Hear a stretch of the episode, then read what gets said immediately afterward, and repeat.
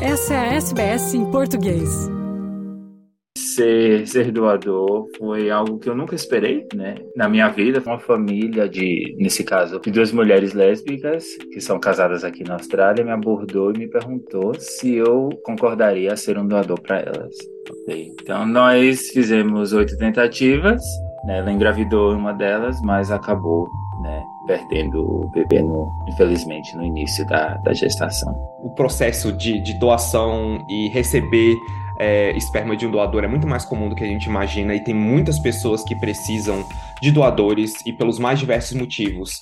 É, eu também prestei um questionário sobre minha personalidade, aparência física e os meus gostos também, que as famílias receptoras vão ter acesso durante o processo de escolha de um doador. Foi psicólogo, médico geneticista, eles pediram exames de sangue, pediram espermograma, que é uma, é uma decisão muito importante e que vai mudar muitas vidas.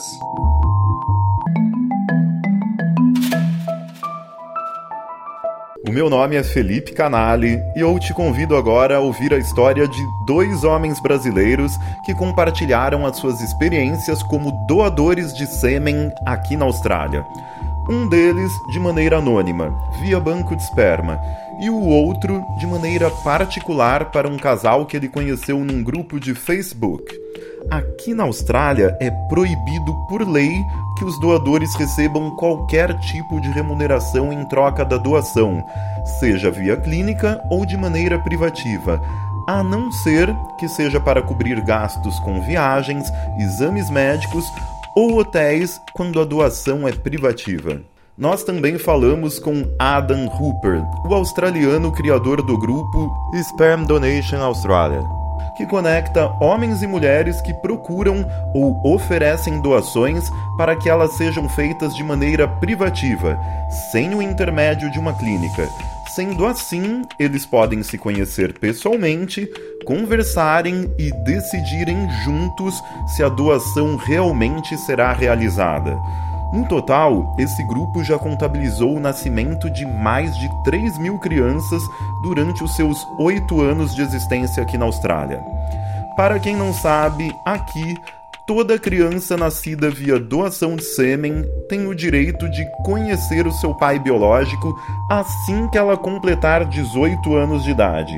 Porém, se a doação é feita de maneira privativa, sem o intermédio de uma clínica, tanto o doador quanto a futura mamãe podem decidir juntos se o pai poderá ter contato direto com a criança ainda na infância ou assim que ela desejar. Eu converso agora com o Rodrigo, que mora na cidade de Adelaide e preferiu usar um nome fictício para essa entrevista ele decidiu fazer a doação via clínica, ou seja, de maneira anônima para famílias ou crianças que ele talvez nunca conhecerá na sua vida. Obrigado por você estar aqui conversando com a SBS em português e me fala como foi que você decidiu se tornar um doador de esperma aqui na Austrália. Bom, há uns três anos atrás eu conheci um homem gay e ele me contou que tinha três filhos biológicos. Ele era muito jovem, ele tinha seus vinte e poucos anos. E aí, na mesma semana, eu conheci uma mulher que estava grávida de um, de um doador. E isso, né, despertou minha curiosidade mais. E aí eu comecei a fazer minha pesquisa, comecei a pesquisar bastante, a ler sobre o assunto e resolvi entrar em contato com a, com a clínica e o processo começou a se desenrolar. E para a maioria de nós que não faz ideia como se inicia um processo de doação de esperma, me conta um pouco sobre isso. Desde quando eu comecei a, a, entrar em contato com a clínica até as minhas amostras estarem disponíveis, foi mais ou menos um ano. Eu tive que ir na clínica várias vezes, foi várias, várias consultas, vários exames, foi psicólogo, médico geneticista, eles pediram exames de sangue, pediram espermograma, é, um exame de traços genéticos. E o que, que você achou de mais interessante nesse processo de doação via clínica? É, eu também prestei um questionário sobre minha personalidade, aparência física e os meus gostos também, que as famílias receptoras vão ter acesso durante o processo de escolha de um doador. E esse formulário incluía não só atributos físicos como cor do cabelo, olhos, altura, mas também interesses, hobbies, habilidades, comida favorita, minhas ambições de vida e outras várias perguntas interessantes, tipo, qual palavra descreve sua personalidade? O que você fazia exatamente logo depois do colégio? O que te dá mais orgulho na vida? E qual a sua memória favorita da infância? Era um formulário bem interessante. Você seria um doador de esperma no Brasil? É, no Brasil, é uma coisa que é muito menos acessível, né? Uma coisa que você precisa de muito mais dinheiro. A gente não escuta tanto. E, e, e eu não sei se eu, eu não sei se eu faria isso no Brasil, considerando que, que as pessoas que teriam acesso às minhas amostras seriam pessoas, basicamente pessoas da elite. E aqui qualquer pessoa pode ter acesso, qualquer, qualquer pessoa realmente que quer ter filho, sabe? Tem inclusive ajuda do governo, tem subsídio do governo que, que faz é, ficar mais barato. E é uma coisa que, que me fez mudar também a minha, a minha. me fez tomar a decisão também. E você havia me dito que está num relacionamento estável com o seu companheiro. Ele também foi incluído na sua decisão de se tornar um doador de esperma? Eu, no meu caso, eu sou um homem gay e eu tenho um parceiro, e quando você assina o consentimento, o seu parceiro também precisa assinar o seu consentimento pediram que meu companheiro fosse à clínica para conversar também, para que eu para que eu me torne um doador, porque isso também envolve, de uma certa forma, também envolve o seu parceiro, uma decisão que tem que ser tomada em conjunto. E o restante da sua família, eles sabem dessa sua decisão? Sabem, sabem sim. A minha mãe não ficou muito, é, não ficou muito, muito satisfeita, porque sempre quis ter, ter netos, e agora a possibilidade de saber que tem netos biológicos aí espalhados pelo mundo que ela talvez nunca, nunca conheça é uma, é uma realidade um pouco difícil de, de enfrentar. E você pensa em ter um filho no futuro para possivelmente criar junto com o seu companheiro? Quem sabe mais para frente, no futuro. Eu, eu gosto muito da ideia de adoção, inclusive adotar crianças um pouco de uma idade um pouco mais avançada, que geralmente não tem tanta chance de adoção. E também gosto muito da ideia de fazer é, foster parenting, que é quando você pega crianças por um período de tempo enquanto os pais não têm condições de cuidar é, dessas crianças por qualquer motivo que seja. É uma, é uma ideia também que eu, que eu gosto muito. E você havia me dito que só seria doador via clínica e jamais faria um processo de doação diretamente para um casal ou para uma mulher que você conheça. Qual o motivo dessa sua decisão? Então, eu decidi fazer a doação via clínica porque eu não, não quero fazer uma doação direta para um casal ou para uma pessoa diretamente que eu conheça. Por exemplo, ir até a casa da pessoa para fazer a doação, ou via, a pessoa vir até, até minha casa para fazer a doação. É, eu só faria mesmo pela clínica porque eu prefiro estar respaldado legalmente por uma instituição que vai, me, vai cuidar de todo o processo e que também vai fazer com que tudo flua tranquilamente, porque é uma responsabilidade muito grande.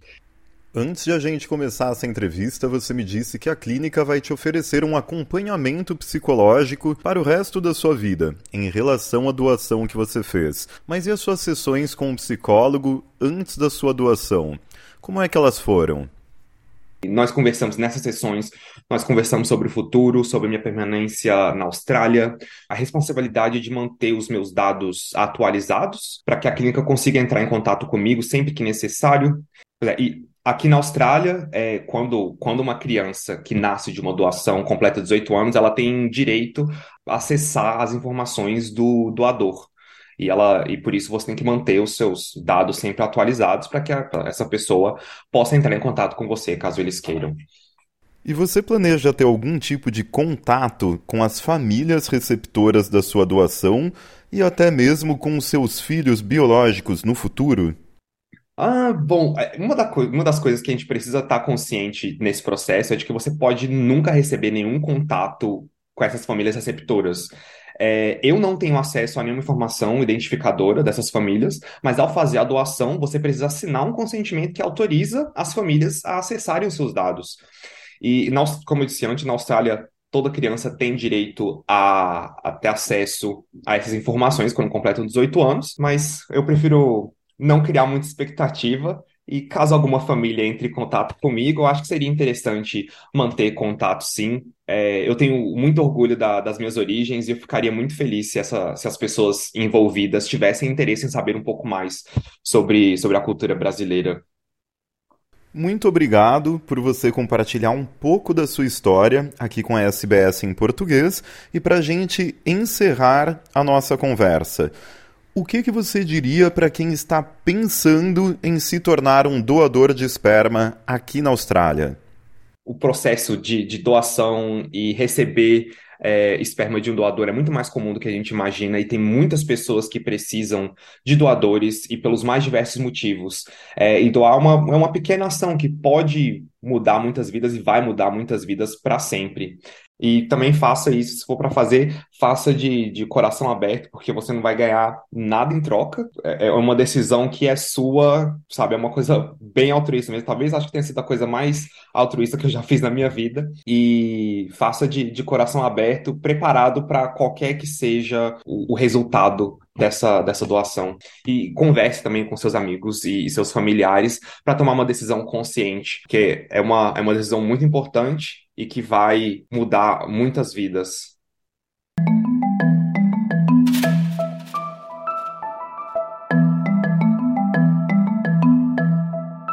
O australiano Adam Hooper, de 37 anos, é o criador do grupo privado do Facebook Sperm Donation Australia, que existe há mais de oito anos e conta atualmente com mais de 16 mil participantes, entre homens que desejam doar e mulheres à procura de doadores.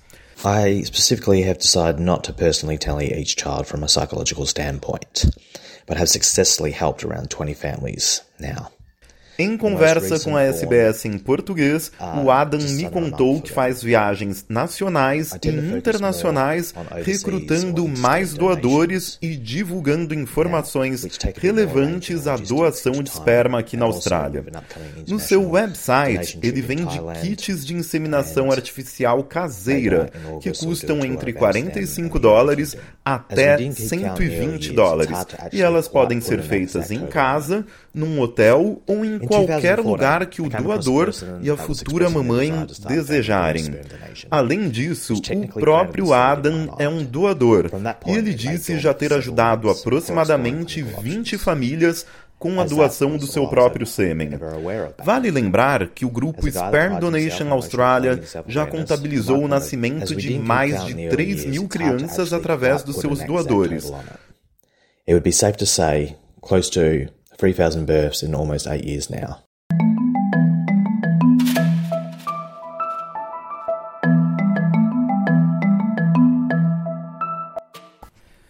Eu entrevisto agora o brasileiro Igor Branco, de 36 anos, morador da cidade de Brisbane, em Queensland.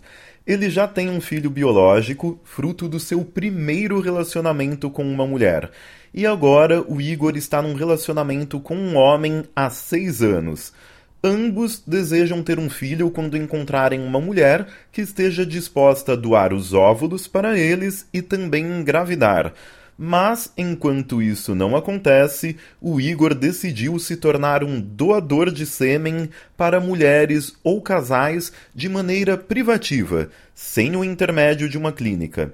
A intenção do Igor é que ele possa ter um contato próximo com a criança assim que ela desejar, como se fosse um tio ou amigo da família.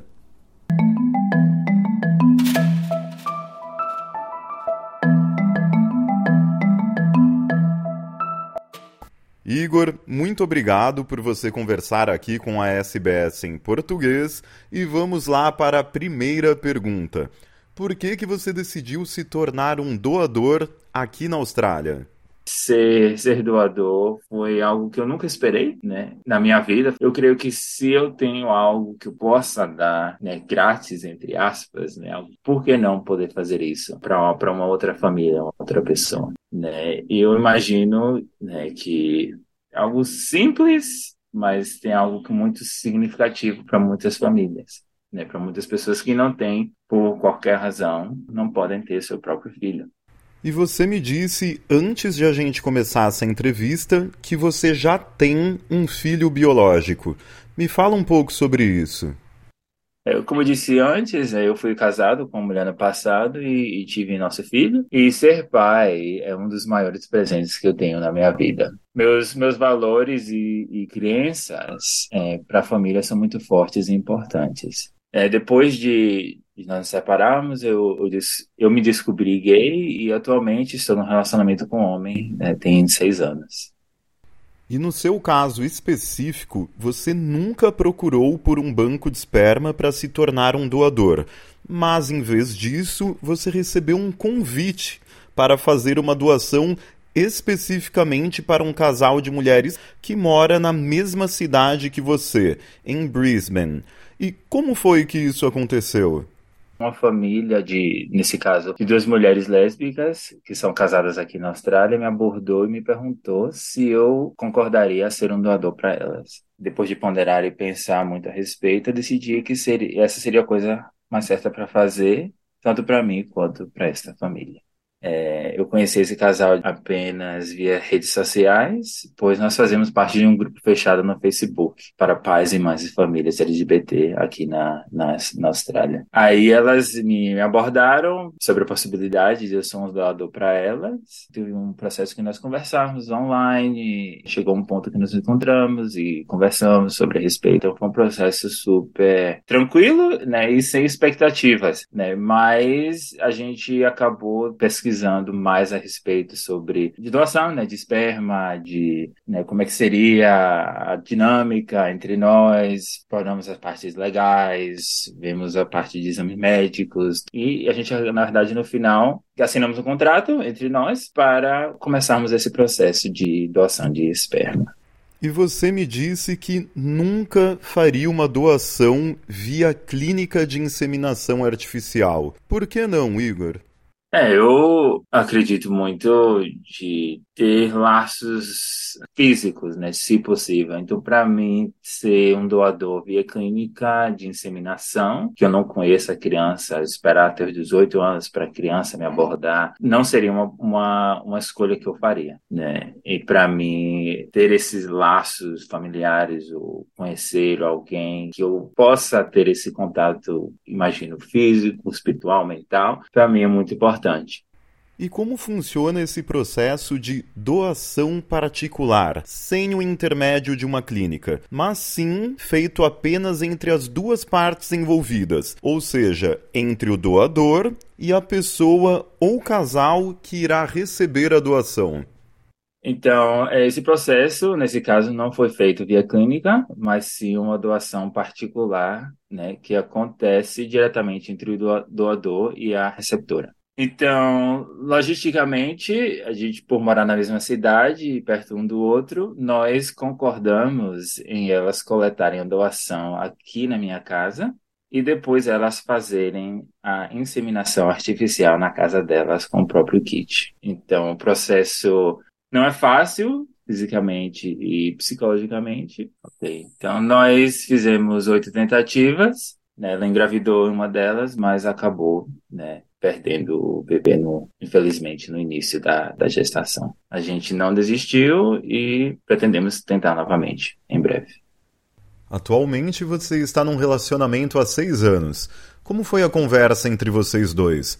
Ele chegou a participar da sua decisão em se tornar um doador? No começo, na verdade, foi difícil, né, para ele. E no caso, essa família acabou me abordando ele se sentiu, imagino, né, não fazendo parte desse processo, mas ao mesmo tempo me respeitando durante esse desejo, né, que eu tinha, tenho de ajudar essa família. Para mim era uma oportunidade de ajudar esse um casal, né, realizar o sonho de terem sua própria criança juntas, né, e formarem uma família com laços de carinho e amor. Né? E ele também tem esse desejo de ter seu próprio filho biológico no futuro próximo. E ele quer ter a experiência de ser pai, ter o seu próprio filho. E haverá, esperamos uma oportunidade de termos alguém que possa nos ajudar como um surrogate, né? Que seja uma mulher que seja disposta a gerar um filho nosso em inseminação artificial para que nós podemos criar essa criança juntos né, no caso, nós dois sendo o pai dessa criança, né, que nós queremos ter o nosso próprio filho, mas não temos um ventre. Seria um sonho realizado, especialmente para meu partner. Igor, me conta uma coisa. Você pensa em se tornar doador para outros casais ou outras mulheres que desejam ser mães solos? E qual seria o seu critério para decidir se você vai ou não se tornar um doador para alguma pessoa? Sim, claro, seria um prazer. Um dos critérios para que eu possa aceitar é que haja honestidade e sinceridade. Planos para cuidar muito bem dessa criança, que tem um trabalho e está frente uma condição financeira para criá-la. É alguém que tenha a vontade, né, praticamente de ter uma família com muito amor e responsabilidade. Então, um benefício seria também poder conhecer a, a, essa criança no futuro e fazer parte de, da vida dela, tipo um tio. Eu também imagino que essa criança gostaria de saber de suas origens biológicas, né, por parte de pai, perguntar sobre minha personalidade, de quem eu sou, de onde que eu vim, dos meus gostos. E talvez também de minha decisão de se tornar um doador, né, que ajudou né, a, a gerar a vida dessa, dessa criança. Igor, muito obrigado por você conversar aqui com a SBS em português e para a gente encerrar a nossa conversa. O que que você falaria para alguém que está pensando em se tornar um doador? O que que essa pessoa deve considerar ou pesquisar antes mesmo de tomar essa decisão? Então, para quem está pensando em se tornar um doador, eu recomendaria antes se preparar mentalmente e psicologicamente para conhecer os próprios limites emocionais que poderão existir. Tente se colocar no, no lugar dessa futura criança, imagine que ela vai gostar de saber sobre suas origens biológicas no futuro, né, caso isso aconteça. É, você poderá estar ao lado dela oferecendo né, este apoio. Eu sinto que que, a doação de esperma ainda é um assunto tabu né, e merece ser discutido e normalizado. É, muitas é, maneiras de, de se construir uma família, né? Não só uma maneira, mas há várias. Uma família nem sempre é composta apenas de um pai ou uma mãe biológica, mas há inúmeras possibilidades de, que, de se criar uma criança, seja com dois pais, duas mães, uma mãe solo, ou simplesmente pessoas que estejam dispostas a criar uma criança com muito amor e responsabilidades.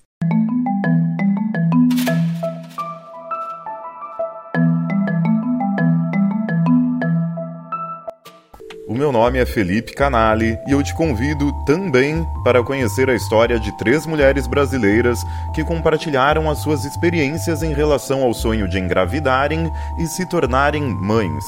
Para isso, elas recorreram a tratamentos de inseminação artificial ou a busca por doadores de sêmen anônimos via clínicas ou doadores não anônimos em grupos de Facebook. Você pode ouvir e ler esta história aqui na SBS em português.